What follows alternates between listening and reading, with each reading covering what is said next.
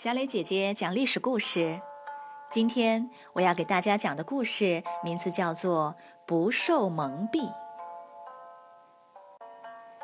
田武死后，他的儿子继位，就是齐威王。齐威王任用邹忌为相国，把齐国治理得井井有条，全国上下都夸他是个英明的国君。齐威王心里暗暗得意起来。这一天，邹忌早上起来，穿戴好，照着镜子，觉得自己挺帅的。想起齐国有名的美男子徐公，就问妻子：“我和徐公比，谁帅？”妻子说：“徐公哪有你帅呀？”邹忌不大相信，又问身边的丫鬟：“我和徐公比，谁帅？”丫鬟说：“当然是您帅。”这时，正好有位上门借钱的朋友来了，邹忌也问他：“我和徐公比，谁帅？”朋友说：“你帅。”徐公可不如你。邹忌心想：大家都这么说，那我就是第一美男子了，心里非常得意。第二天，巧得很，徐公来拜见邹忌。邹忌一看，愣住了：天下竟有这么帅的美男子！徐公果然名不虚传，帅呆了。自己跟徐公比差得太远，可是为什么大家都说自己帅呢？邹忌想了一整天。第二天，邹忌把这件事告诉了齐威王。他说：“我终于想明白了，妻子说我帅，是因为她要讨我欢喜；丫鬟说我帅，是因为她怕我。”朋友说我帅，是因为他有事情求我。邹忌接着说：“齐国有一千多里土地，一百多座城，王宫里的美女和下人都想讨你喜欢，朝廷里的大臣们都怕你，全国各地的人都有求于你，你真是太容易被蒙蔽了。”齐威王听了邹忌的话，觉得很有道理。他立刻召集大臣们，问道：“各地守城的大夫里，谁最好，谁最坏呀？”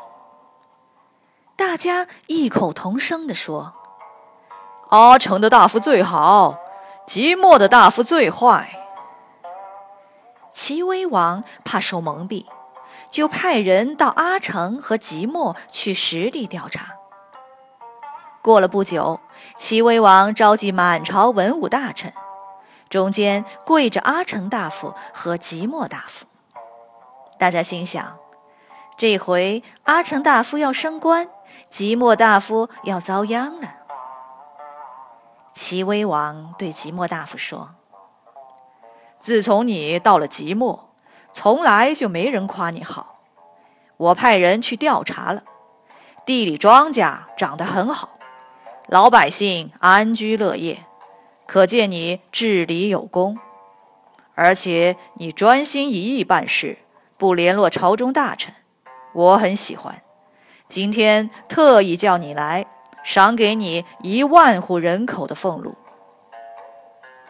齐威王转头对阿成大夫说：“自从你到了阿城，天天有人夸你，说你怎么怎么能干。”我派人去看，地里长满野草，老百姓面黄肌瘦，唉声叹气，可见你欺压百姓，贿赂大臣，让他们给你说好话。你这样欺上瞒下，我岂能饶你？说完，下令把阿成大夫关进了大牢。满朝的大臣们又惊又怕，一脑门的汗珠直流。齐威王对他们说：“我在宫里，怎么能知道外面的事呢？你们就是我的耳朵，我的眼睛呐！